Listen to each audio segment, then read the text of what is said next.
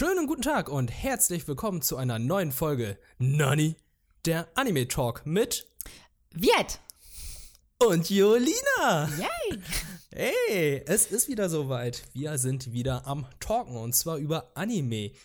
Und in der heutigen Folge äh, haben wir uns ein Oberthema rausgesucht, aber bevor wir darauf eingehen, wollen wir erst nochmal auf die vorherigen Folgen eingehen. Und zwar ist uns in der zweiten Folge ein kleiner Fauxpas passiert. Und zwar haben wir die Protagonisten von Dr. Stone durcheinander gebracht. Ja, peinlich, peinlich. peinlich, aber es passiert, weil man halt sehr viele Serien guckt, gerade neue und ähm, ja, wir haben Senku und äh, Taiju durcheinander gebracht, aber natürlich wissen wir ja alle, dass Taiju der große, starke Typ ist und Senku der der kleine, sehr, sehr smarte, mit äh, Pak Choi-Kopfartigen Typen, der Dr. Stone ist. Genau, genau, Dr. Stone, ja. Ja, ähm, ist ein bisschen unangenehm. Ich habe jetzt sogar noch mal die Liste rausgesucht, um mal zu gucken, wie es ist. Ich habe wirklich Probleme, mir einige Namen im Anime zu merken, weil äh, wenn sie halt nicht jeden Tag oder die ganze Zeit präsent sind oder die ganze Zeit gesagt werden, dann kann ich mir die manchmal auch nicht merken. Ja. Doch, also, Also- ja, manchmal merke ich mir auch die Vornamen, manchmal die Nachnamen, es geht alles ein bisschen durcheinander. Genau, das ist äh, manchmal das Problem, dass halt, wenn du es im im, im, was im Dub guckst, dann nennen sie sich ja meistens im Japanischen beim Nachnamen. Im amerikanischen oder deutschen ist es dann manchmal wieder andersrum. Also es ist mal so und mal so. Und ähm, ich muss zugeben, ich habe Dr. Stone auch eine Folge auf Englisch geguckt, um zu gucken, wie es ist. Ja? Ja, ich habe, ich, ich pro- probiere einige Serien halt manchmal auf Englisch aus, so zum Beispiel uh, How Many Dumbbells Can You Live, habe ich auch eine Folge auf Englisch geguckt. Und ähm, ich muss sagen, der englische Synchro ist eigentlich ganz okay, aber das, da, da mache ich jetzt gerade ein ganz neues Fass Ja, auf Dub ja. oder Sub oder Englisch oder nicht Englisch. Ja, das ist halt so ein Problem, das, äh, ja. Das, kommt, das, können wir vielleicht irgendwann noch mal in einer anderen Folge thematisieren. Genau, das ist ein anderes Thema, aber tut uns leid, dass es passiert ist und äh, wir werden jetzt mal drauf achten. Wir haben jetzt schön auch alle Wikipedia-Seiten und alle nötigen Plattformen offen, um diverse Protagonisten, die wir heute vielleicht erwähnen, nicht durcheinander zu bringen. Des Weiteren ist es halt so, wir haben uns für ein Oberthema entschieden, weil wir mussten halt die Folge ein bisschen früher aufnehmen. Das ist jetzt äh, eine Woche vor der Gamescom und wir haben in der Zeit noch nicht so viele Folgen geguckt und ich bin nächste Woche komplett weg. Deswegen dachten wir uns, ey, wir wollen in diesem zweiwöchigen Rhythmus bleiben, deswegen nehmen wir die Folge früher auf, suchen uns aber ein schickes Oberthema raus. Und Julina, was ist unser Oberthema heute? Unser Oberthema ist heute Fanservice. Das heißt, ähm, es geht, also beziehungsweise spezifischer gesagt, sexueller Fanservice. Es gibt ja auch Fanservice im Sinne von Gewalt. Ähm, nee, heute geht es um heiße Kurven und ob die, ob wir das gut finden, wenn die äh, präsentiert werden oder nicht, oder wann ist es gut, wann nicht. Und ähm, ja, wir versuchen dem so einem ganzen, oder dem Thema Fanservice so ein bisschen auf die Schliche zu kommen. Ihr habt das ja in der letzten Folge schon in einigen Kommentaren erwähnt, wie ihr zum Fanservice steht. Ähm, Fände ich, glaube ich, spannend auch dann zu sehen, ob quasi, wir versuchen es ja von mehreren Seiten zu beleuchten. Ähm, ja. ja, wie, wie eure Meinung danach ist und ja, was ihr so mitgenommen habt. ja, wir hatten so einige Themen im Kopf, aber da das Thema Fanservice bei uns ja fast in jeder Folge halt Thema ist, äh, dachten wir uns, nehmen wir uns doch den Thema des Fanservice als erstes vor. Und bevor wir anfangen, mache ich einfach das, was ich von der Arbeit halt so kenne und frage dich, Julina, was hast du als letztes geguckt? Ja, ich habe ich hab als letztes was geguckt, was du auch geguckt hast, glaube ich. ähm, nämlich äh, Kakigurui, Oh ja. beziehungsweise die, zwe die zweite Staffel davon. Ähm, Oh, okay. Mhm. Und ja, und auch so ein bisschen äh, Cannon Buster, aber bisher nur die ersten zehn Minuten, weil ich dann, äh, weil er weg musste. Aber Mhm. ja, genau, das sind die beiden Sachen, die ich reingeschaut habe. Und äh, ja, wie, sieht es bei dir aus? Was hast du gesehen? Ja, genau. Äh, die beiden Sachen habe ich tatsächlich auch geguckt. Kacke Gurui habe ich gerade angefangen.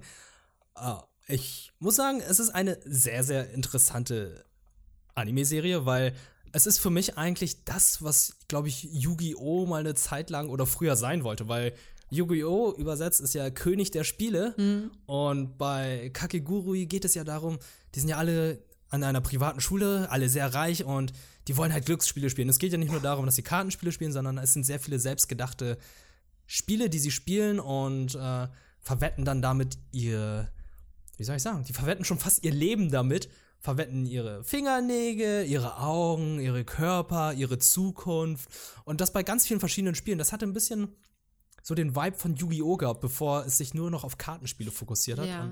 Ich, ich finde den Vergleich tatsächlich ein bisschen interessant. Ich, also wäre jetzt, wär jetzt kein Vergleich, den, der mir so spontan eingefallen wäre, aber wo du es wo du's, wo du's sagst, stimmt schon irgendwie. Also es geht, geht viel um Duelle, Spiele und darum, äh, ja, um, um hohes Risiko auf jeden Fall. ja, hohes Risiko und es ist so bizarr, wie es darum geht. Und wer verloren hat, der wird dann in der Schule als Hund oder in der deutschen Version als Ziege degradiert. Beziehungsweise Was im, ich- im, äh, ja, im, im Englischen beziehungsweise Japanischen als Kätzchen, was ich, was ich finde, ein sehr viel besseres Äquivalent als Ziege ist. Und, und jetzt kommt es, das ist ganz merkwürdig. Diese Leute, die degradiert wurden, die tragen ja so, ein, so eine Art Hundemarke, Ja, ne? ja. Und auf Netflix, also ich gucke die Serie auf Netflix, steht da dann übersetzt Pussy.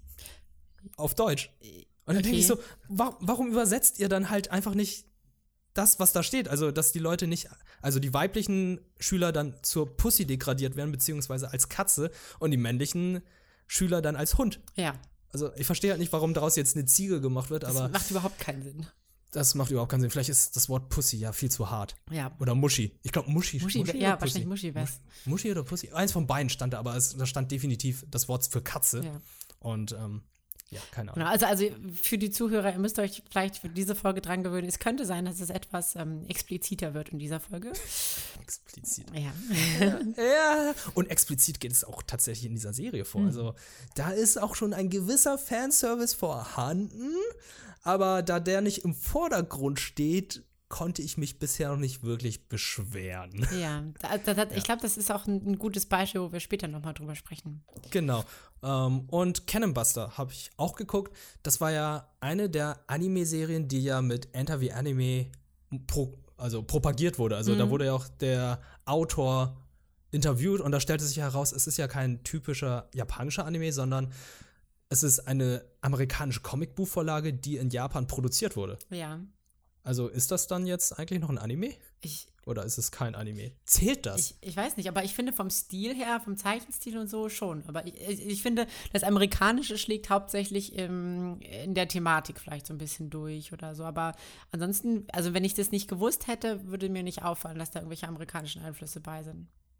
Ich weiß nicht. Also ich habe ich hab einfach nur gemerkt, dass der Hauptcharakter halt sehr viele Einflüsse von Cowboy Bebop und Samurai Champion Ja, mitgenommen ja, hat. ja. Also du merkst halt einfach, der Typ, Billy, äh, Philly the Kid, sieht halt einfach so aus wie Spike oder Mugen aus Samurai Ja, Champion. oder so eine Mischung davon aus beiden.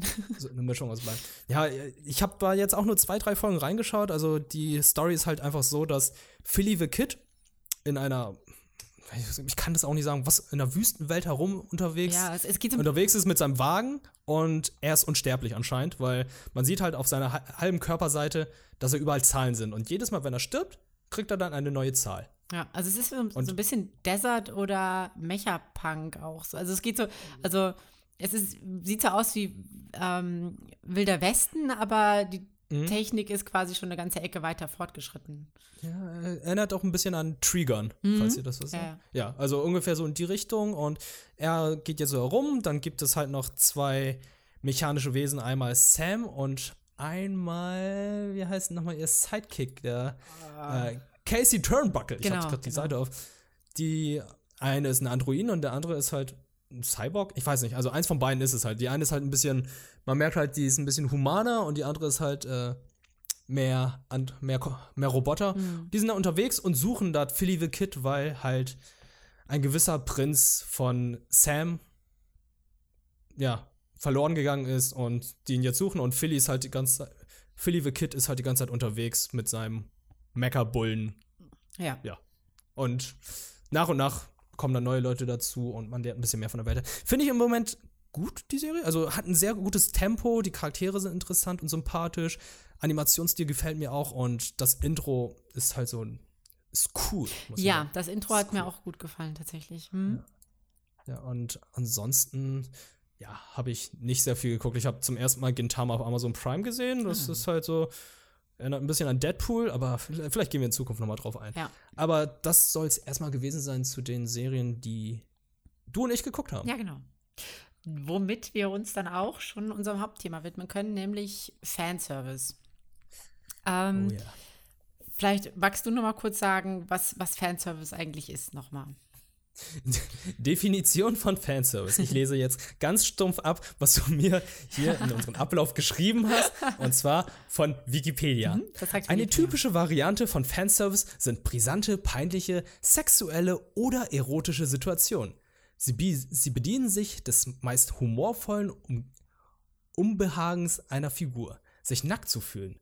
Dies kann dadurch herv hervorrufen, dies kann, dies kann dadurch hervorgerufen werden, dass eine Figur wirklich nackt ist oder sich mit den wer- wertenden Blicken des Umfelds konfrontiert sieht. Tut mir leid, dass ich da so ein bisschen rumstottere, Alles aber gut. ja, das ist Fanservice. Also eine humorvolle Art und Weise, in eine Situation zu fallen, wo eine Person nackt ist. Ja, was ich aber auch ganz interessant finde an dieser Definition ist ja, äh, dass mit, mit inkludiert wird Unbehagens einer Figur, sich nackt zu fühlen. Das heißt, ja, was für die einen vielleicht irgendwie witzig ist, äh, löst für die, für die Figur, die da gefanserviced wird, also beziehungsweise die da nackt dargestellt wird, auch meist ein gewisses Unbehagen aus. Das, das haben wir ja in der letzten Folge auch schon so ein bisschen thematisiert, dass ähm, die Frauen da eigentlich irgendwie immer nicht so von begeistert sind, wenn man äh, die irgendwie einfach anpackt oder entblößt oder so. Ja, das stimmt. Und äh, eigentlich ist es in den meisten Fällen so. Ich kenne, ich, mir fällt aus dem Stegreif keine Person ein, die einfach sagt, oh ja, äh, ich bin nackt, das ist cool. Ja. Das ist so. Also, da fällt mir, oh, doch, doch, doch, warte. Da fällt mir spontan Killer Kill ein. Tatsächlich. Ja, Hast du Killer Kill geguckt? nicht komplett. Ich habe es zum Teil gesehen. Ich, ich weiß Okay. am Anfang hat sie sich ein bisschen aufgeregt. Genau, das ist es ja. Killer Kill ist halt ähm, eine Anime-Serie von dem Studio Studio Trigger. Also die, die auch äh, hier. Oh, so- sorry, sorry, dass ich jetzt ein bisschen rumstottere. Und zwar äh, Gurren Lagann gemacht haben. ah ja. Hm. Und äh, es sind einige von Gainax, die früher Neon Genesis gemacht haben. Ah, ja, ja. Gainax. Das ist ja, das ist ja quasi so diese, das Studio für Fanservice im Prinzip auch. Also die sind, die Ja, sind ziemlich damit bekannt geworden, habe ich. Ziemlich, aber trotzdem haben sie immer noch eine gute äh, Materie, gute Substanz Ja. neben dem Fanservice. Und ähm, bei Killer Kill geht es ja darum, dass das Mädchen Ryoko, glaube ich jetzt, äh, an eine neue Schule kommt und äh, ja, genau, Mädchen kommt in eine neue Schule. Das ist auch so ein typisches Thema in Japan. Und da geht es halt darum, dass Leute halt so Goku-Uniformen haben, die dann bestimmte Fähigkeiten in sie hervorrufen und sich dann gegenseitig bekämpfen, wer dann die Nummer eins ist an der Schule. Und da geht es halt darum, dass sie dann halt auch eine Uniform bekommt, die dann ihr Blut ein bisschen absorbiert, wodurch sie dann halt ein bisschen entblößt wird, aber dadurch super krass wird. Aber dann musste sie feststellen, oder ihr Anzug, der auch mit ihr reden konnte, Sankets, dass, dass es ja gar nichts bringt, wenn sie halt einfach nur ihr Blut nimmt, sondern sie muss dazu stehen, dass sie entblößt wird. Und dann wird sie viel, viel stärker. Ja. Ganz merkwürdige und schwierige Thematik, finde ich. Ja, finde. es ist auf jeden Fall interessant. Es ist, ähm, ist auf jeden Fall mal ein anderer Umgang als das, das typische weibliche Klischee, so dieses Unbehagen, sondern sie lernt quasi. Also eigentlich ist es ja so ein bisschen body positive, so, ne? Zeig deinen Körper, dann, dann wirst du stark. Mhm, ja. Ähm, dass das jetzt so eine Zwangskomponente hat, ist natürlich ein bisschen ungünstig. Das ist sehr ungünstig und generell hat der Anime verdammt viel Fanservice. Also da sind sehr viele nackte Tatsachen zu sehen, beziehungsweise die werden dann auch immer leicht äh, geblurrt oder werden halt nicht wirklich gezeigt. Also dass zum Beispiel gewisse Körperteile, Nippel und so Ja. halt nicht ganz gezeigt werden. Was, äh, ob es die Sache besser macht oder nicht, kann ich nicht sagen. Aber was ich sagen kann, ist halt, das ist aber ein guter Anime. Also Killer Kill ist so ein guter Anime und hätte vielleicht diese Komponente nicht gebraucht. Hm, das stimmt. Also gerade, also bei Killer Kill ist es ja auch so, dass die einfach diese, diese Brüste immer so auf und ab wabbeln quasi als, keine Ahnung, als Ja, Wie so- wie so Japaner und. Brustphysik. Ja, Japaner und Brustphysik kennen wir auch aus Videospielen. halt. Was aber, glaube ich, ganz interessant ist, da erstmal sich anzugucken, was, was sind, also da, da muss ich ähm, meine Kompetenz mit einbringen als Psychologin. Was sind überhaupt also so ein bisschen die Hintergründe von, von Fanservice, zu verstehen, okay, warum, was treibt irgendwie Autoren dazu, sowas zu machen? Warum, warum bauen die sowas ein? Und ähm, im Prinzip ist ja das, was sich auch in der Werbung bestätigt, dieses Sex Cells, ähm, ist ja im Prinzip einfach, dass sexuelle Reize ähm, in gewissem Ausmaß Belohnungen sind. Das heißt, wir haben ja alle das Bedürfnis nach Sexualität, wir haben alle das Bedürfnis nach Essen und so wie ähm, okay, das ist jetzt komisch, das in einem Satz zu sagen, aber so wie wir, so wie wir ja. auch, auch, auch, Essen teilweise als Belohnung wahrnehmen können, wenn es so richtig lecker ist, ist eben auch Sex für uns was, was wir anstreben. Und wenn wir es erreichen oder wenn wir das, das wahrnehmen oder es erreichbar scheint, es uns eben belohnt, beziehungsweise uns motiviert, ähm, dem weiter nachzugehen, das weiter zu verfolgen, weil das eben so ein Grundbedürfnis ist. Ja. Und ähm, was aber ganz, ganz wichtig ist, ist da zu unterscheiden, in welchem Ausmaß das ist. Also es gibt quasi unterschwellige und überschwellige ähm, sexuelle Reize. Das heißt, unterschwellig bedeutet, es ist eigentlich gar nicht so richtig stark wahrnehmbar. Es ist so, es grenzt so am bewussten Wahrnehmen. Das heißt, es ist eine Person einfach nur reizvoll gekleidet, zum Beispiel? Zu, zu, zum oder? Beispiel, genau. Es ist nicht so, dass wir sagen, boah, die ist jetzt aber, also dass es so ins Auge springt, sondern es ist mehr so, irgendwas gefällt uns an der oder an dieser Person oder an dieser Werbung teilweise auch. Wir mhm. können nicht so richtig sagen, was, aber irgendwie reizt es uns. Das ist, okay. das ist so quasi dieses Unterschwellige. Und dieses Überschwellige ist das, was wir meistens im Fanservice haben, nämlich dieses Alter. Alter. Ja, okay. Ja, wenn es uns quasi. Das, das ist fancy. Ja, quasi, wenn es. Also, buchstäblich uns ins Gesicht springt. So, ne? so. Mhm. Ja, ja, ich verstehe schon, was und, du meinst. Ja. und das Problem, das Problem an der Sache ist, ähm, man kann da ganz unterschiedlich darauf reagieren. Manche werden dann quasi stark motiviert, ähm, dem mhm. sexuellen Drang nachzugehen.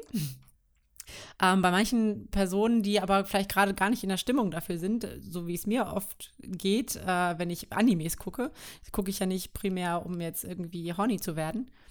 Ähm, ja löst es halt so einen gewissen Widerstand aus. Das nennt man Reaktanz quasi. Wenn, wenn, wenn man. Reaktanz. Ja, wenn man etwas, äh, wenn einem etwas präsentiert wird oder einem etwas aufgezwungen wird, was man eigentlich gar nicht will oder nicht so erwartet hat, dann löst, mhm. sich, löst das so einen inneren Widerstand aus.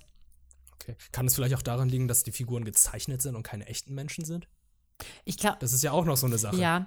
Ähm, ich glaube nicht, dass das so einen großen Unterschied macht. Also, es ist auch so, also ob wir jetzt Dinge in echt sehen oder uns die vorstellen, ähm, macht auch nicht so einen wirklich großen Unterschied für Wahrnehmung und, ähm, und quasi das gedankliche Erleben. Und mhm. ich glaube, da wir Anime-Charaktere auch irgendwie als Personen begreifen und das so verstehen, macht das, glaube ich, auch nicht so einen Unterschied, ob die jetzt echt oder nicht echt sind. Also ich meine, ja, okay. ähm, klar, es ist so ein spezielles so eine spezielle Schiene, äh, wenn man jetzt zum Beispiel besonders auf, auf Anime-Charaktere steht, sexuell meine ich jetzt. Mhm. Aber ähm, so weit weg von anderen Pornos ist es halt auch nicht. Okay. Das sind jetzt äh, deine Vermutungen oder äh, ist es das, jetzt das, das, das, ist meine, meine Einschätzung aufgrund meiner psychologischen Ausbildung, ja. das heißt, okay. das heißt Vermutung, nein, es ist also ja, ich kann jetzt, ich habe jetzt hier keine Studien gerade parat, aber so ist das in der Regel äh, mit der menschlichen Wahrnehmung und äh, okay. solchen Dingen. Das, äh, das du ist schon mal sehr interessant. Du ja. wirkst nicht überzeugt. Ich, ich, ich, bin überzeugt, definitiv, aber ich bin halt sehr überrascht halt. Okay, was überrascht dich denn? Generell, also, dass, dass es halt ähm, diese Reaktanz halt gibt. Mhm. Dass einfach Leute sagen, ja, mh, hm, Nee. also bei mir ist es dann nicht wirklich Reaktanz, bei mir ist es halt wirklich so, ach nee, ist es nicht nötig. Warum? Das ist, ja, äh, ich, weiß, ich, weiß, nicht, was, in welche Richtung das eher das geht. Ist auch, für mich ist es, für mich ist es, glaube ich, vielleicht eher Enttäuschung mhm. dann. Aber das ist auch, Weil auch dann eine Form von Reaktanz. Also das kann verschiedene, okay. verschiedene Formen haben. Nur einfach dieses quasi nicht, schon allein dieses nicht mitschwingen mit was der andere da will, ist schon eigentlich eine Form von, von Reaktanz, von Widerstand. Okay. Und in beiden Fällen wäre es vollkommen normal würdest du jetzt sagen. Ja, schon. Also es, also es ist jetzt nicht abnormal, wenn ich sage, oh, geil, Möpse, sondern oh, scheiße, Möpse. Dieses, genau, das ist, da muss man sich jetzt, ich komme gerade so ein bisschen vor wie Dr. Sommer, aber ähm, nee, da muss man sich jetzt keine Sorgen machen, das ist vollkommen normal. Also es ist auch höchst individuell. Es, es mhm. hängt im hohen Maße damit zusammen, was man erwartet. Okay. Ähm, wenn, man, wenn man sowas von einem Anime erwartet, dann ist es eher so, dass man bereit ist, sich dafür zu öffnen und das, das wahrzunehmen mhm. und zu genießen. Wenn man mhm. aber damit eher nicht so rechnet oder das vielleicht da gerade nicht so offen für ist und das nicht so erwartet, dann ist es wahrscheinlicher, dass da äh, mit Widerstand reagiert wird. Okay. Das heißt, im Prinzip könnten wir jetzt uns mal angucken, wie das beispielhaft ist, oder? Äh, ja, klar. Welche Beispiele hast du denn rausgesucht heute? Also, Beziehungsweise wir haben ja, ja, gemeinsam genau. was rausgesucht. wir hatten es ja vorhin, wir hatten es ja schon vorher so ein bisschen angedeutet. Ich glaube, wir widmen uns erstmal ähm, Fanservice, der eher in so eine unterschwellige Richtung geht oder sagen wir, der halt irgendwie in den Anime so eingewoben ist, dass es gar nicht so auffällt, beziehungsweise dass es im Rahmen des, der Story und des Plots irgendwie auch sogar Sinn ergibt. Und da, Mhm. Ach so, so- sogar Sinn ergibt. Ja. Okay, das ist ja, das wäre, okay, das war ja zum Beispiel Killer Kill. genau, Dass es ein bisschen Sinn ergibt. Es ist zwar totaler Unfug, aber innerhalb des Universums hat es ja irgendwie schon Sinn ergeben. genau. Also es war, hat, war, Sinn- es war deutlich überschwellig auf jeden Fall. Ja, aber hat, hat irgendwie Sinn ergeben. Interessant finde ich es, also wo wir es vorhin irgendwie schon angesprochen hatten bei Kakigurui. Mhm. Das kratzt immer, finde ich, so an so einer Grenze von unterschwellig und überschwellig. Es ist irgendwo so dazwischen. Manchmal nimmt man das schon wahr. Aha, aha. Aber vielleicht, vielleicht geht's, sollten wir erstmal erklären, wie sich das da äußert. Ja, äh, Kagegurui. Ich finde es auch ein sehr schwieriger Name, weshalb ich dann immer äh, da ein bisschen zögere, den Namen auszusprechen. Mhm. Da ist es ja halt so, dass die weibliche Protagonistin, Die, wie soll ich sagen, glaub- sie liebt Glücksspiel. Sie mag diese, diese Gefahr zu verlieren, die Gefahr überhaupt, also sie mag diese Spannung und jedes Mal, wenn sie es richtig, sie, ich muss es wirklich sagen, sie findet es geil. ja, also Und dann greift sie sich dann auch so ein bisschen dann so ein bisschen an die Oberschenkel und ist dann ein bisschen gereizt. Genau, auch, auch an, die, an die Brüste. Also man merkt, dass sie, sie, sie presst so die Beine zusammen, sie wird leicht errötet und, und irgendwie auch Mhm. erregt. Also man könnte schon sagen, sie hat einen, einen Glücksspielfetisch, so. Oh ja, Ja. ja, ja. Ähm, und was aber das Interessante ist, ist, dass ähm, das gar nicht so, also man sieht nicht wirklich viel. Also es ist Nee, man sieht. also es ist wirklich allein auch von der Körperhaltung und, und, und wie sie quasi reagiert, merkt man. Und ihr Gesicht. Und ihr Gesicht, ja, weil das, weil das halt errötet und ihr Blick und so. Ähm. Genau, daran, daran merkt man im Prinzip, dass das für sie nur so eine sexuelle Komponente hat. Und das finde ich, finde ich sehr, sehr spannend und sehr interessant, weil ähm, das finde ich dann wieder, also sowas finde ich dann interessant und es macht ja auch im, im Rahmen der Story Sinn. Sie ist halt irgendwie süchtig oder hat diesen Fetisch nach, nach Glücksspiel Mhm. und ähm, reagiert dann halt entsprechend auf, auf Risiko und, und, und Spielsituationen.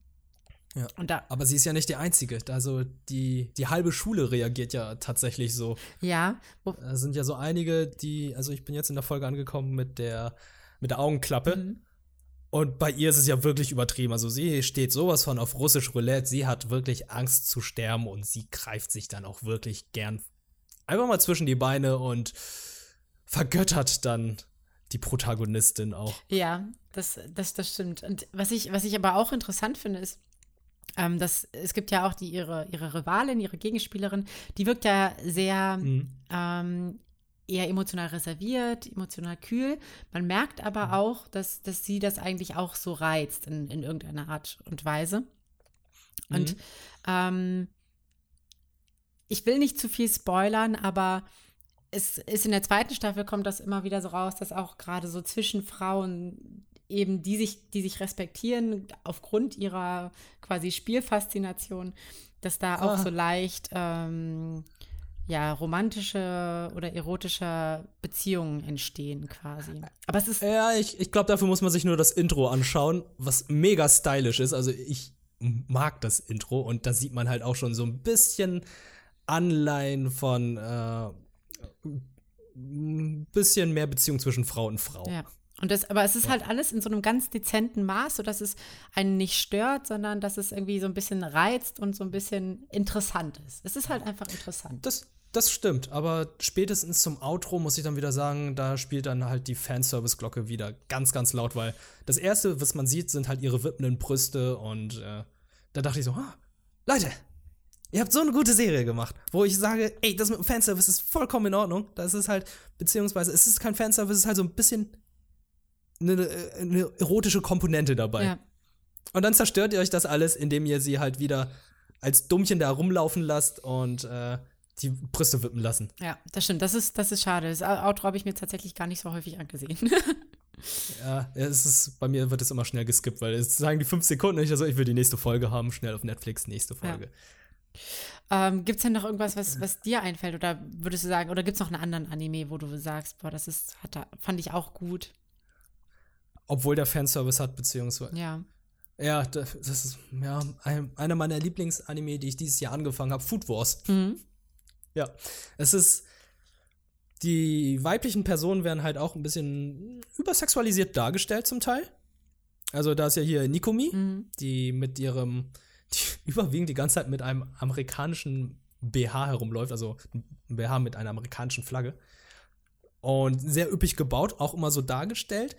Und in dem Anime geht es ja darum, dass die Leute halt kochen, sich, sie an einer Schule sind, wo sie sich gegenseitig bekriegen, indem sie sich mit Kochkunst duellieren. Und spätestens bei der Verkostung, wenn eine Frau etwas isst, kommt es zu einer Art Ekstase, die Richtung Orgasmus geht, wo dann die Kleidung metaphorisch vom Leib abfliegt und äh, sich dann ganz, wie soll ich, verschämt halten an gewissen Körperteilen. Ja, das ist, äh, das ist Food Wars eigentlich. Mhm. Habe ich eigentlich Food Wars in a nutshell. Wobei, wobei ich sagen muss. Essen, Orgasmus, Kleidung fliegt ab. ja, ja schon. Aber ich muss, ich muss aber auch sagen, also dieses Kleidung abreißen, das betrifft ja die Männer auch genauso. Also es gibt ja genauso auch, ähm, mir fällt gerade der Name nicht ein, der, der Leiter im Prinzip des Im Wohnheim, im Wohnheim ne? genau. Der läuft auch dauernd nackt herum. Ja, der läuft die ganze Zeit nur mit einer Schürze herum. Genau, das könnte man ja, könnte man im Prinzip ja auch als Fanservice auf, auffassen. Das stimmt, so habe ich es noch gar nicht gesehen, aber da hast du vollkommen recht. Mhm. Und außerdem ist es ja so, wenn auch für, die, für das Komitee am Ende gekocht wird und da sitzen hauptsächlich Männer teilweise drin, die entblößen mhm. sich ja dann auch. Die haben auch ähnliche Zustände. Also das finde ich, das finde ich auch noch ein Pluspunkt, dass da nicht so stark diskriminiert wird. Nur ein bisschen, also ein bisschen, bisschen, Frauen werden ein bisschen mehr sexualisiert dargestellt, aber Männer mhm. auch. Mhm. Männer auch, aber ich weiß halt nicht, ob es bei Männern halt die gleiche Wirkung hat wie bei Frauen. Mhm, du hast recht. Aber das ist halt auch wieder so ein Thema, was eigentlich schon ewig geht, also schon seitdem es Filme gibt. Also es ist ja auch ein Blockbuster-Film, denkst du ja auch immer so, ja, wenn die Frau so dargestellt wird, ist es, äh, ist es das gleiche wie als wenn der Mann so, Mann so dargestellt wird. Es ist, das hat die Frau dann halt irgendwie, wie soll ich sagen, genauso viel Eye Candy. Es, ja. Zählt das? Es ist halt mit den James Bond-Filmen früher ja immer so gewesen. Ja. Ne? Das ist immer sehr wichtig gewesen. Wer ist das neue Bond-Girl? Äh, sieht sie gut aus? Wird es irgendwie eine Bikini-Szene geben oder so? Ja, so ist es auch bei einigen Anime, wie wir sehen. Stimmt, stimmt auf jeden Fall. Du hast schon recht, mich, mich hat es gerade auch so ein bisschen zum Nachdenken gebracht. Ich glaube, es ist tatsächlich nicht vergleichbar, weil irgendwie, ähm, also bei Food Wars ist es zumindest so, wenn die, wenn die Männer sich entblößen, dann ist das meist, also ich habe jetzt gerade den Direktor so im Kopf, ist es. Der entblößt sich aber wirklich. Ja. Der entblößt sich nicht metaphorisch, sondern der wirft wirklich seine Kleidung ja, ab. Ähm, das ist eher so ein. Ich finde, da wird nicht sexualisiert dargestellt, sondern einfach männlich. Das ist so, oh, raue Stärke, zack, ja. buff. Und bei, bei Frauen ist es echt immer diese sexuelle orgasmische Komponente, finde ich. Also du, mhm. du, hast mhm. schon recht, da ist es irgendwie, ist nicht das Gleiche. Ja. Es ist halt, wenn bei einer Frau, wenn sie sich da so ein plötzlich sagt, ha, geil.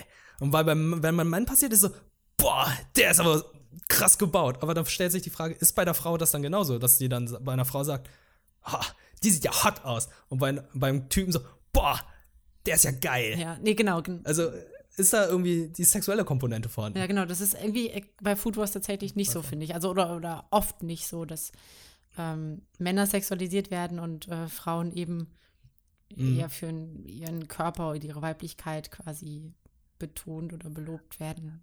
Es ist dann auch eher mehr witzig als jetzt erotisch. Also mir fällt jetzt auch zum Beispiel bei How Heavy Are the Dumbbells You Lift so, mhm.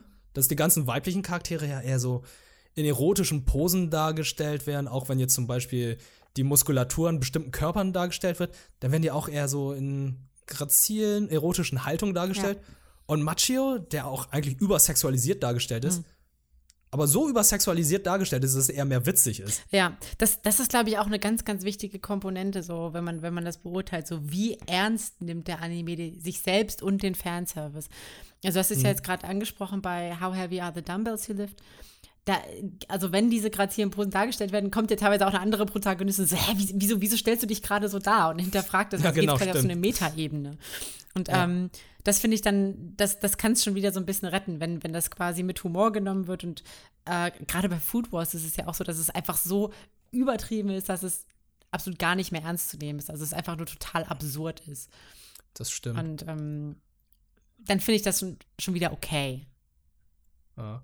Also solange es nicht störend ist oder ich finde, ein Anime funktioniert immer, wenn du sagst, okay, der, der Anteil von Fanservice ist vorhanden, Mhm. aber wenn er nicht vorhanden wäre, wäre es trotzdem ein guter Anime. Ja. Ja, das stimmt. Also ähm, ich finde aber auch bei, zum Beispiel gerade bei Food Wars ist es so, dass das war am Anfang halt sehr viel. Man hat das Gefühl, man wollte so ein bisschen schocken und im, im Verlauf des Animes hat es eine untergeordnete Rolle gespielt. Und ich glaube, das ist auch gut so. Mhm, ja, absolut.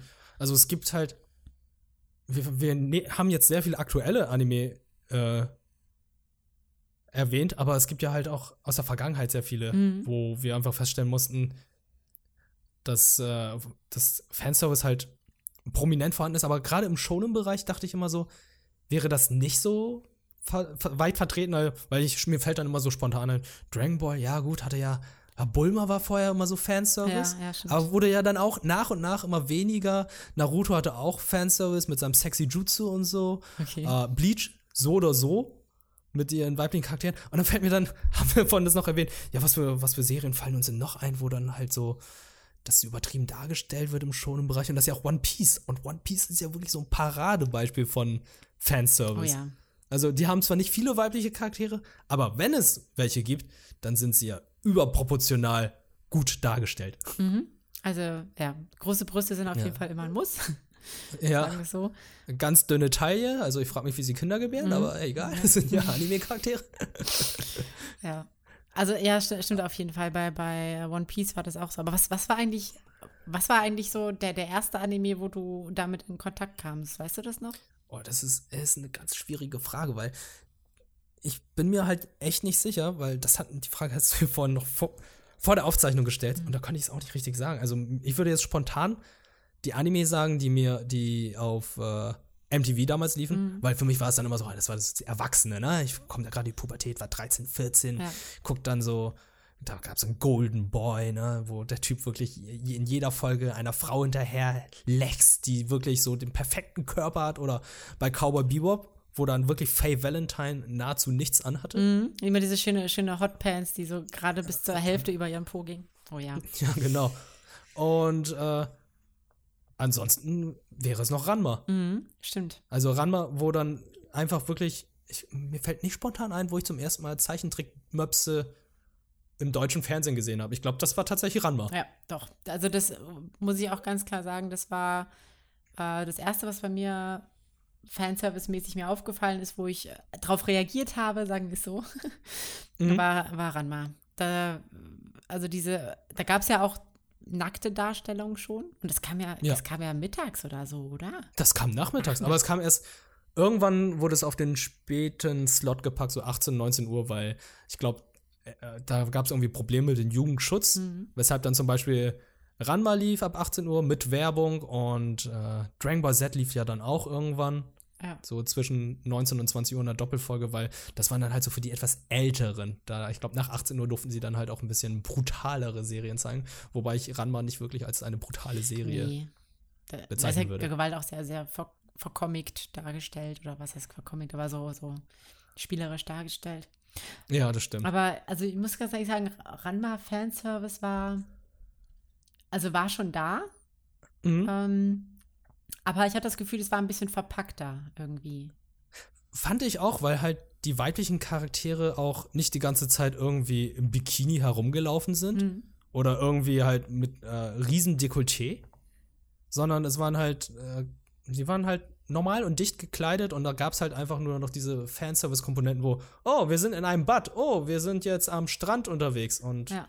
das sind so die Ab- kleineren Aber da ist ja auch, das ist ja auch wieder in die Story eingebettet, weil di- diese, dieses, ähm, diese Situationen sind ja für, für Ranma im Prinzip auch stark verunsichernd. Also, weil sie wird ja, oder er, je nachdem, wird ja quasi damit konfrontiert, oh, ich sehe auf einmal Frauen nackt, obwohl ich eigentlich Selbst ja mich, mich als, als Kerl identifiziere.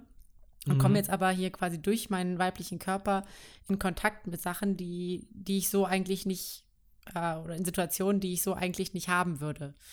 Ja. Und ähm, ich finde, diese, diese, diese Nacktmomente sind ja auch ganz klar so ein, so ein Moment von, ich setze mich irgendwie mit meinem Körper und meiner veränderten Körperwelt auseinander und ähm, versuche irgendwie damit umzugehen. Und das ist, deswegen finde ich das eigentlich, also da ist es gut eingebettet in die Story und äh, auch mehr oder weniger sinnvoll. Es wäre es wär total, eigentlich wäre es fast schon seltsam, wenn jemand den Körper wechselt und die Sexualität keine Rolle spielt.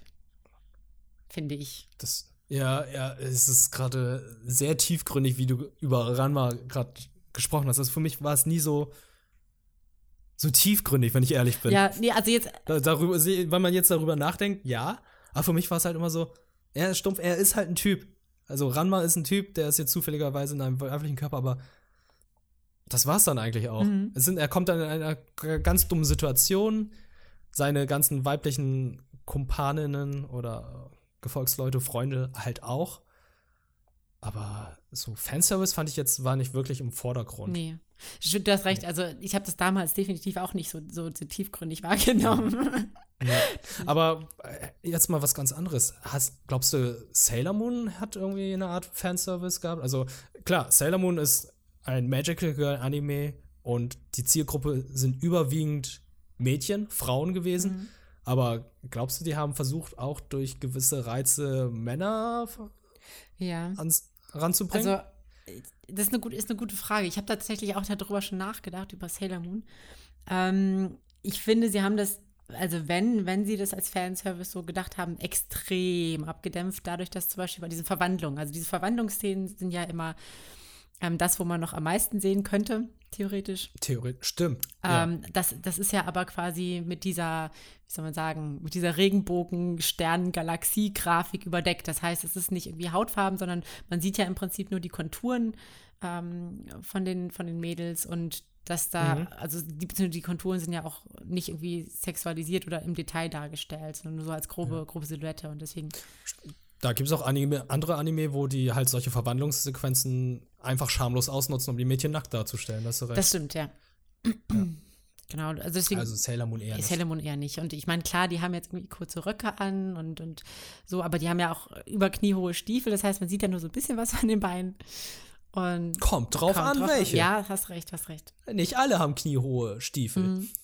Aber es gibt ja auch keine Panty-Shots oder so, ne? Also, also nicht, dass ich wüsste. Ich, ich, Nicht, dass ich also fällt mir spontan jetzt auch nicht Ja. ein. Also ist auch schon viel zu lange her, dass ich das ich gesehen glaube, das habe. wäre auch so richtig, das wäre einfach so richtig seltsam. So, was- Findest also du? überleg dir doch mal, du, also da sitzen, da sitzen so sechsjährige oder siebenjährige Mädels und dann zeigen die dir erstmal die Unterhose so von den, von den Frauen. Und denkst dich so, hä, wieso? Äh, äh, damit vielleicht die Eltern, die das gucken, dranbleiben. Ich, ich bin nicht überzeugt. Ich bin auch nicht überzeugt, aber mir fällt gerade spontan ein, das ist jetzt eine kleine Anekdote, die ein bisschen abseits geht von Ja. dem Anime-Talk, aber trotzdem zum Thema passt. Chiara hatte mir irgendwann mal eine TV-Serie, eine TV-Sendung gezeigt von einer Kindershow, die sie früher in Peru geguckt hat. ah, ja, ja, ja. Hat sie dir die auch Ja, gezeigt? Wo halt die, die Moderatorinnen halt äh, sehr sexy Tänze gemacht haben zu Anfang. Ja, Die, und sie dann auch meinte, ja, das wurde da, das wurde gemacht, damit halt die Eltern am Fernseher bleiben ja. und mitgucken. Beziehungsweise, ja, beziehungsweise die, hauptsächlich wahrscheinlich auch die Väter. Es waren ja halt immer irgendwelche so mit, mit 20er Mädels in sexy Outfits und Mhm. die Kinder haben sich natürlich vielleicht auf die anderen Kinder konzentriert, haben das so nachgemacht, aber die, die Väter dachten sich, hm, schalte ich mal ein. Mhm. Ja, b- bleib ich mal dran, ne? Also es ist halt. Ich da, sie meinte auch so, ja, als ich How I Met Your Mother gesehen habe, dachte ich so, Moment, sowas ähnliches gab es auch damals in meiner Kindheit. Ja, Okay, und das war jetzt ein kleiner äh, Exkurs in ein ganz anderes Thema. Fanservice im Fernsehen, in Shows. ja. Aber wir wollen ja hier in Anime bleiben. Genau. Genau. Ähm, Also, ja, genau. Wir waren jetzt bei unseren ersten Kontakten mit dem Thema Fanservice. Genau. Also wir hatten, also ich glaube, worüber es sich vielleicht auch noch zu reden lohnt, ist tatsächlich Golden Boy. Das ist ja jetzt auch gerade schon erwähnt worden. Mhm. Ähm, das war ja sowas von deutlich überschwellig. ja, aber das war ja auch Kern. Genau. Also das war wirklich der Schwerpunkt. Also da, wär, wenn die Fanservice-Komponente in Golden Boy nicht vorhanden gewesen wäre, wäre der ganze Witz nicht genau, da. Es, genau, das, deswegen finde ich es bei Golden Boy auch wiederum okay, weil es genau darum geht. Es geht darum, aufgrund wie, quasi von dieser Lüsternheit in mega peinliche Situationen zu kommen für den Hauptprotagonisten. Und ähm, ja, da ist es dann quasi wirklich der Fanservice. Anime quasi, also das Thema so im Prinzip. Finde ich, deswegen finde ich es da okay. Also ist natürlich schon, muss man schon mögen und, und äh, so wahrnehmen können, aber da finde ich es okay, tatsächlich. Ja. So, ein weiterer Anime, der mir noch spontan eingefallen ist, der auch zu den ersteren gehört, die ich dann so äh, empfang, also aufgenommen habe, war ja tatsächlich Neon Genesis Evangelion. Mhm. Hast du Neon Genesis geguckt? Noch nicht richtig ganz noch, so. Noch, noch nicht geguckt ganz, okay.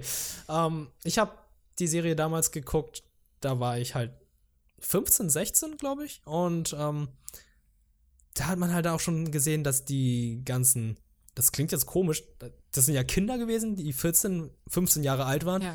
Und ihre Kampfanzüge, die sie brauchen, halt ihre Plug-Suits für, für die Evangelions, für die, für die Macs, die waren halt ganz eng geschnitten und da gab es dann halt auch Charaktere, die dann halt auch in unangenehme, nackten Situationen kamen. Also da kommt sie gerade aus der Dusche raus und äh, er hat gerade in ihren Sachen rumgewühlt, rutscht aus und plötzlich äh, Brustkrabscher und so weiter. Ja, das war, glaube ich, so, so, so ein Stiefmutter-Szenario, oder? Also im Prinzip. Also er ist ja, ist ja, also sie, sie hat ihn ja aufgenommen bei sich, äh, ist quasi. Nein, nein, nein, nicht das, sondern ich meine das mit Ray, wo er halt äh, in ihrem Zimmer unter in ihrem Zimmer war und geguckt hat, was da los ist und feststellen muss, dass halt ihr Zimmer halt null dekoriert Ah, ist und stimmt. halt wie ein abgeranztes Labor ausgesehen hat. Ja. Zum einen das und das, was du meinst, war als äh, Asuka bei äh, ich habe den Captain, Namen des Captain vergessen, bei ihr aufgenommen wurde und ja, dann den Pinguin in der Dusche gefunden hat und dann rausgerannt ist. Also solche Sachen halt oder das mit Shinji. Also es gibt, es ist zwar bei den Jungen auch so, aber es ist halt bei den Mädels ein bisschen präsenter. Und ähm, da gibt es ja auch sehr viele andere Fanservice-Momente, auch sehr, sehr, sehr, sehr schlimme Fanservice-Momente. Aber äh, da ist es mir damals auch aufgefallen. Und gerade beim Rewatch jetzt von Neon Genesis ist mir das wieder eingefallen. Also ich hatte das eigentlich sehr gut ignoriert, weil Neon Genesis Evangelion halt eine sehr gute Serie ist, auch wenn man jetzt, wie gesagt, diesen Fanservice rausnimmt. Aber ja, das ist halt definitiv vorhanden und ich verstehe jetzt auch, warum halt die ganzen Fanarts so aussehen. Ich hatte es komplett ignoriert. Mhm. Also im Prinzip, was, was wir so, so festgestellt haben jetzt bei den Animes, die, die wir jetzt besprochen haben, es war eigentlich immer, also dann, wir haben es dann irgendwie so als guten Fanservice wahrgenommen oder als akzeptablen Fanservice wahrgenommen, wenn es eher, entweder es eher subtil ist oder aber eben so gut eingebettet ist, Sinn ergibt irgendwie mit der Story oder mit den Darstellungen, dass es auch irgendwie passt oder eben hum mit Humor thematisiert wird, bisschen humorvoll genommen wird. Das ist eigentlich, dann, dann ist es irgendwie gut oder es ist eine Formel für guten Fanservice. Das ist doch gutes Service. Also, das ist jetzt unsere persönliche Meinung. Wir Genau. sind jetzt wirklich keine Anime-Experten, sondern wir haben einfach Bock, über Anime zu sprechen. Das ist unsere persönliche Meinung. Und äh, wer das anders sieht, die, der, ja, der sieht es dann halt so. Also, wir verurteilen hier niemanden. Genau. Es kann ja, kann ja auch, gibt ja auch Leute, die vielleicht sagen, je mehr, desto besser. Ja. Ähm, ist auch vollkommen in Ordnung, so, ne? Ja, Was man halt mag. Genau. Mhm. Und äh, haben wir auch ein paar schlechte Fanservice-Anime hier, die wir erwähnen wollen? Oder fällt dir gerade spontan Ja, einer ein? also tatsächlich ähm, muss ich sagen, bei, wir hatten das auch in der letzten Folge schon erwähnt, bei Seven Deadly Sins. Ähm, Mhm. Einfach aus dem Grund, dass, dass es so mega cringy ist. Also, dass die Prinzessin äh, immer wieder, also da gibt es auch Panty-Shots natürlich, weil sie natürlich so einen ganz kurzen Rock tragen muss. Aber Mhm. eben auch diese äh, Grabscher von Meliodas, die einfach total unangemessen sind, die ihr Unbehagen bereiten, wo man sich, wo es einfach wirklich eigentlich auch gar keinen Sinn ergibt. Es ist auch nicht lustig. Es ist einfach, eigentlich ist es einfach sexuelle Belästigung. So. Es- wow. Und okay. ja, und das ist, finde ich, halt einfach, das, das nervt. Das finde ich scheiße. nervt. Aber ist die Serie an sich dann gut? Oder, Ja. ist, oder überwiegt das leider zu sehr? Nee, die Serie an sich ist eigentlich ganz gut und ich verstehe überhaupt nicht, warum die das da reingebaut haben. Also klar, sie sollten- wollten irgendwie dem Meliodas wahrscheinlich so eine Art verspielten Schliff geben, aber ich bin mir sicher, dass es da eigentlich auch noch 10.000 andere Möglichkeiten gegeben hätte, als das so vollkommen cringy, äh, ihn zum Perversling zu machen. Ja, gut, das gleiche hatte ich auch zu Fire Force gesagt, dass es halt total unangemessen gar nicht so wirklich reinpasst. Aber ich dachte jetzt eher so an, an schlechten Fanservice, wo du meinst, okay, da ist so viel Fanservice drin. Der gesamte Anime hat wirklich keine Substanz, der ist einfach wirklich leer, sondern lebt halt einfach nur vom Fanservice. Ja. Und würde es den Fanservice nicht geben, würde die Serie halt einfach in sich zusammenbrechen, weil einfach nichts da wäre. Genau, das war also bei High School of the Dead fand ich es fast so und bei High School DxD. Also irgendwie diese ganzen High School, alles was mit High School davor ist, hat irgendwie immer einen großen Anteil Fanservice, der äh, fragliche Ausmaße annimmt und auch irgendwie sehr unmotiviert wirkt, sondern einfach wirklich nur, okay, die Zielgruppe sind junge Männer, die finden das geil, wir bauen das ein. Natürlich dann irgendwie Badeszenen von, von Frauen, ähm, die sich dann irgendwie in peinliche oder sagen wir mal berühren und, und sich gegenseitig da irgendwie näher kommen. Oh Mann. Oder eben, ja, weiß nicht, dass das irgendwelche Gewehre quasi abgeschossen werden und dann wackeln die Brüste natürlich so unglaublich enorm und Rückstoß. Rückstoß. Ja, ja, Rückstoß ist, ist real. Rückstoß ist real. Rückstoß ist okay. Aber das ist halt die Frage, ob man das dann so darstellen muss, ob das so, ja. Ja, okay. Ja, bei mir wäre es tatsächlich Ikitu- Ikitusen, ich weiß jetzt auch nicht, Ikitusen oder Drangirls. Das hatte ich, boah, das irgendwann während meiner Oberstufenzeit mal entdeckt. Ich habe, glaube ich, tatsächlich 10 oder 12 Folgen gesehen. Das war so eine Staffel. Ich dachte so, es wird irgendwann noch mal aufgeklärt, irgendwie wird's cool. Und hat tatsächlich das gleiche Problem, so wie die ganzen Highschool-Sachen, die du erzählt hast. Das ist halt, die sind an einer Schule, die prügeln sich, die ganzen Schülerinnen überwiegend und ja, sehr freizügig gekleidet, Panty-Shots, Kleidung fliegt vom Leib, weil sie sich prügeln und es ist, es war ein schlechter Anime. Es ist überhaupt nicht gut gewesen. Hm. Hast du auch schon mal irgendwie das Gefühl gehabt, dass Fanservice gewisse Charaktere zerstört? Oh, das ist eine Also, wo, ja. so, es, es gibt ja, gerade im Anime gibt es sehr viele starke weibliche Charaktere, Mhm. die halt, äh, wo du einfach nur denkst, Alter, die sind so cool, warum wird die dann so dargestellt und äh, übersexualisiert? Das hat sie gar nicht nötig. Ja, doch, also gibt's, gibt's bestimmt, mir fällt, fällt jetzt tatsächlich gerade keiner ein, ähm, so spontan. Ich gebe die, ich geb die Frage mal zurück und überlege mal kurz. Ge- Okay. Kennst, kennst du da ein Beispiel?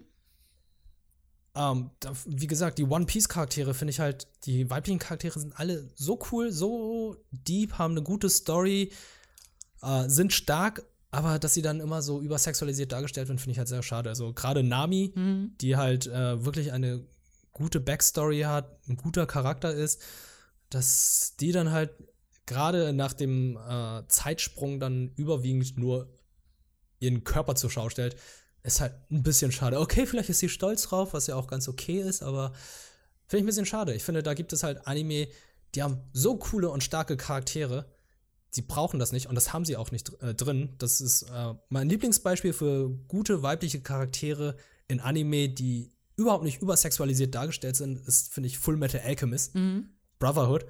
Also Winry Rock, Rockbell, also die Mechanikerin von Al und äh,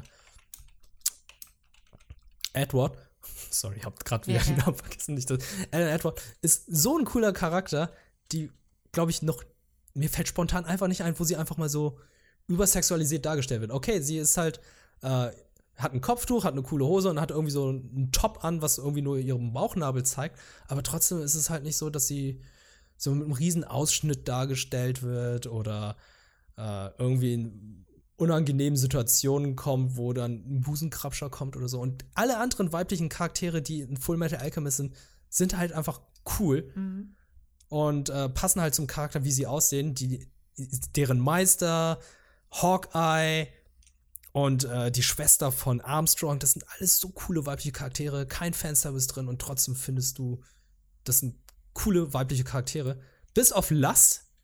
Und da finde ich, da macht zum Beispiel der Fanservice Sinn. Denn sie ist eine Todsünde, sie ist die Lust. Ja. Und dementsprechend sieht sie auch so aus. Das, das stimmt. Was, was, ja. was mir jetzt gerade einfällt tatsächlich, ähm, ist, also ein Anime, den ich geliebt habe, war, oh, jetzt bin ich gespannt. war Aka Mega Kill. Ähm, ich, ich liebe den Hauptcharakter Akame. Ähm, okay. Aber, also das ist auch ein, ein, ein, Anime mit sehr vielen starken weiblichen Charakteren. Sie wird mhm. nur so ein bisschen sexualisiert, bei ihr ist es doch okay, aber ihre, ihre Gegner sind teilweise total übersexualisiert, ähm, obwohl sie eigentlich auch, ja, obwohl es nicht nötig gewesen wäre, obwohl die eigentlich auch star starke Charaktere sind. Da hat man dann mhm. ganz klar so eine, so eine Fanservice. Also S-Death zum Beispiel heißt ihre Rivalin mehr oder weniger. Die wird auch mit extrem großem Dekolleté dargestellt. Und das wäre eigentlich überhaupt nicht nötig gewesen, weil ähm, die eigentlich auch, das passt eigentlich auch gar nicht so richtig zu ihrem Charakter. Ähm, okay. Deswegen finde ich das ein bisschen, ein bisschen schade. Aber insgesamt, Aka mega, mega geil Anime. Okay, kann man, ich, jetzt muss ich gerade fragen, kann man den auf Netflix sehen oder so? Ich habe Akamega Kill zum Beispiel noch nie geguckt. Ja. Ähm, Aber ich, ich, ich habe gerade gegoogelt. Es gibt sogar eine deutsche Ausstrahlung auf Pro7 Max. Oh, what? Oh, what? Krass. Nee, ähm, ist, Moment, ich glaube, es gibt den auf Netflix. Äh, es gibt den auf Netflix. Ja, dann würde ich es mal reinschauen, weil mir ist aufgefallen, alles, was du mir bisher empfohlen hast, in jeder Folge habe ich immer mal kurz reingeschaut. Mhm. Also äh, zum Beispiel äh, Kakeguru, Kakegurui hat mir bisher gut gefallen. Das ist eine schöne Empfehlung. Da werde ich auch weiterschauen. Ja. Wie gesagt, äh, Yu-Gi-Oh! in Extrem. Hier kommt niemand ins Reich der Schatten, sondern der verliert einfach mal seine Zukunft. Ja. Oder, ich, oder Körperteile. Kann ich mal empfehlen. Oder Körperteile. Ja. Das ist sehr interessant. Das könnt ihr auf Netflix gucken. Genau, das ist halt auch so eine Sache gewesen. Da haben uns einige Zuschauer gefragt oder Zuhörer, äh, wo wir die ganzen Anime gucken. Also, die sind überwiegend Netflix und Crunchyroll. Mhm. Da könnt ihr die ganzen Serien sehen, die wir überwiegend bisher erwähnt haben. Ja, und ansonsten gibt es, es gibt noch so ein paar ja. andere Seiten manchmal. Aber eigentlich, eigentlich ja. die meisten sind auf, auf Netflix und Crunchyroll. Genau, Crunchyroll könnt ihr mittlerweile auch schon umsonst gucken. Früher war es ja so ein Abo. Modell, aber ihr könnt es dann gucken und ab und zu wird dann Werbung reingeschaltet. Ja, ab und zu, ab und zu ist gut. Also ab und zu heißt irgendwie vier meiner Folge circa. ja, aber das ist der Preis dafür, dass du umsonst gucken das kannst. Das stimmt, ja. Ja. Was ich sagen muss, also kleine Warnung, AK Mega Kill ist ziemlich brutal. Ähm, okay. Und hat Fanservice. Und hat Fan, bisschen, ja, schon, schon ein bisschen Fanservice. Aber das also fand ich eine angenehme Mischung. Mhm. Angenehme Mischung. Aber trotzdem so, dass du sagen würdest, ach, boah, Leute, ihr, ihr macht sie kaputt. Ja, also aber nur so, so leicht. Also es hat so einen leicht bitteren Geschmack, aber es ist nicht so, dass, dass es wirklich, dass ich mich aufgeregt hätte. Mhm. Ja, ich würde sagen, wir haben eigentlich relativ viel besprochen. Eigentlich schon, eigentlich mehr als gedacht. Ja, äh, die Frage ist so, hat sich irgendwie bei dir so die Einstellung zu Fanservice geändert? Hast du irgendwelche neuen Erkenntnisse mitgenommen oder so? Ähm, ja, also ich musste feststellen, dass es, dass ich trotzdem normal bin, auch wenn ich animierte Brüste sehe, dass ich dann Nein sage, dass ich sage, hey, nein, ich habe keinen Bock drauf, Leute, lass das. Also ich dachte immer, ich wäre damit unnormal, aber wenn ich jetzt animierte Brüste sehe oder äh, übersexualisierte Charaktere und sage, nein, das brauche ich nicht, heißt es, ich bin normal, das fühlt sich gerade sehr gut an. Mhm, freut mich. ja. Und ansonsten war es natürlich auch sehr interessant, mal wieder äh, von dir so einiges zu hören, wie du zu einigen gewissen Anime stehst und äh, Akame ga Kill werde ich, glaube ich, auch mal reinschauen. Mhm. Das ist natürlich eine schöne Empfehlung gerade wieder. Ja. ja. Wie sieht es bei dir denn aus? Hast du irgendwie neue Also ich glaube, mir ist, mir ist eine ganze Ecke bewusster geworden, wann ich Fanservice mag und äh, was quasi so ein bisschen so die Kriterien dafür sind, dass es mich nicht stört. Und es halt mhm. halt echt dieses, also subtile oder gut eingebettet oder humorvolle. Ich glaube, das ist, was ich tatsächlich so aus der Sitzung heute mitnehme, dass ich viel besser jetzt einordnen kann, okay, wann, wann mag ich Fanservice und wann mag ich ihn eher nicht. Okay. Okay. Und wann magst du ihn nicht? Also ich mag ihn nicht, wenn er total übertrieben und unmotiviert ist. Sagen wir mhm. so. Ja, gut, das ist bei mir genauso. Ja. Aber ja, ich glaube, wir haben es noch eigentlich auch. Eigentlich sollte das ja wirklich so ein, eine Themenfolge sein, so ein bisschen. Sollte eigentlich eine kürzere Folge ja, sein, tatsächlich. Aber ist ne? jetzt irgendwie doch länger geworden, ne? Ist doch länger mhm. geworden, aber ist, glaube ich, halb so wild. Also ich hoffe, euch hat die Folge sehr gut gefallen, denn äh, würde es uns freuen, wenn ihr uns dann halt einfach schreiben würdet unter die Kommentare auf Twitter oder jetzt sogar auf iTunes möglich. Ja. Äh, wie euch die Folge gefallen hat, benutzt einfach das Hashtag NaniPodcast und äh, sagt uns auch, wie ihr persönlich zu Fanservice steht. Findet ihr es gut? Findet ihr es schlecht? Ähm, wo ist die Grenze? was ist ein guter Anime mit Fanservice und was ist ein schlechter ähm, Anime mit Fanservice? Also es würde uns alles ein bisschen interessieren. Und ja, vielen Dank, Julina, dass du heute wieder dir ein bisschen Zeit genommen hast, damit wir unseren Talk hier haben. Ja, vielen Dank, Wirt. Auch dir.